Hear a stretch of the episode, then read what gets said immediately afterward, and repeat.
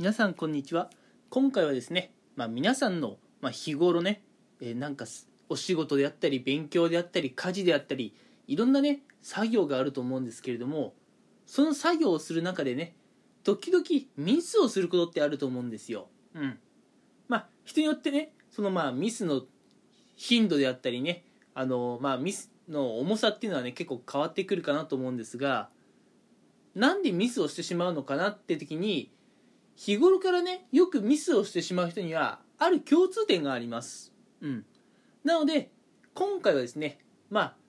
どういう人がこう日頃からミスをしてしまうのかっていうことを把握して、うんまあ、ミスをね、まあ、事前に、うん、防いでいこうっていう内容になります。でもう早速ね、えーお話の結論に入っていくんですけれども、まあ、日頃からよく、えーまあ、家事であったり、まあ、勉強だったり仕事だったりでねミスをしてしまう人っていうのはマルチタスクと呼ばれるものをやってしまうんですね。うん、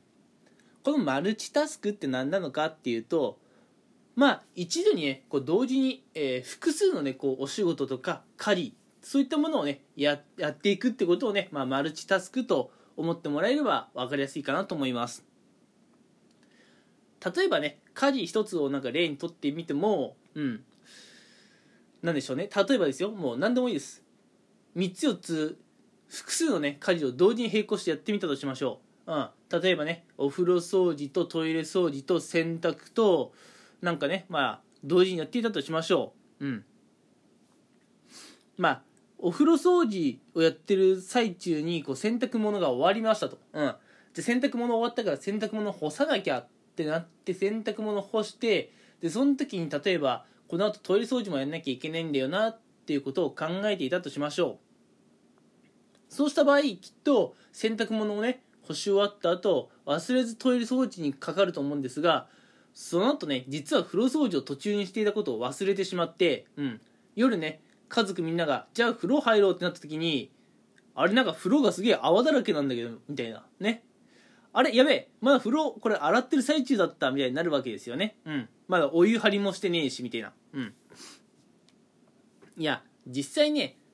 一度にね同時のタスクをこなすとやっぱこういうミスって起こると思うんですよね。うん。これ会社のお仕事とかでもそうだと思います。うん。自分がもともとやっていた仕事と、うん、まあ会社のね、まあ、業績とかには一切関係ないんだけどもまあ自分のことでやんなきゃいけない事務作業がねちょっとあったのでそれを同時にやっていました。うん。でそこにさらにね他の人から質問とかちょっとね対応の依頼があって他の人から頼まれた仕事も並行してやっていました。うん。まあこんな感じでね2つも3つも同時に作業やっているとまあお仕事の場でもね何かしらミスを犯すんですよ。うん。事務手続きがねちゃんと完了していなかったとか。うん。他の方からね受けた依頼実はちゃんと話が聞けていなくて他の方のね思った通りに作業ができていなかったとか。うん。こうやってねマルチタスクやってる人っていうのはどうしてもねこうミスをしてしまうんですよ。うん、っていうのもねやっぱり人の頭っていうのは所詮その程度なんですよ。うん、あでもまあいますよ。人に人にもねあのマルチタスクをちゃんとこなせる人もいるんですが正直そういう人って本当に稀だと思っていて多分そういう人をめっちゃ仕事ができる人とかねうん。めっちゃがねつくような分類の人間なんじゃないかなと思います、うん、基本的に普通ごくごく普通の人間はマルチマルチタスクはできないです、うん、もし皆さんが自分はね結構仕事ができる側の人間だと思っているのであれば、まあ、マルチタスクでねガンガン仕事をやってもらえればいいのかなと思うんですがもし皆さんがね自分自身は至って普通の会社員だ。至って普通のまあなんでしょうねこう主婦だとか、うん、至って普通の学生だと思っているのであれば複数の作業をね一緒にやることはお勧めしません、うん、残念ながら人の脳っていうのはまあ基本的にはその程度なもんでマルチタスクなんかやっていようもんならね何かしらこう作業を忘れたりとかこうね頭がもうパニック状態になってねミスするもんなんです。うん。なので日頃からねちょっと自分ミス多いな。叱られることが多いなと思っている方は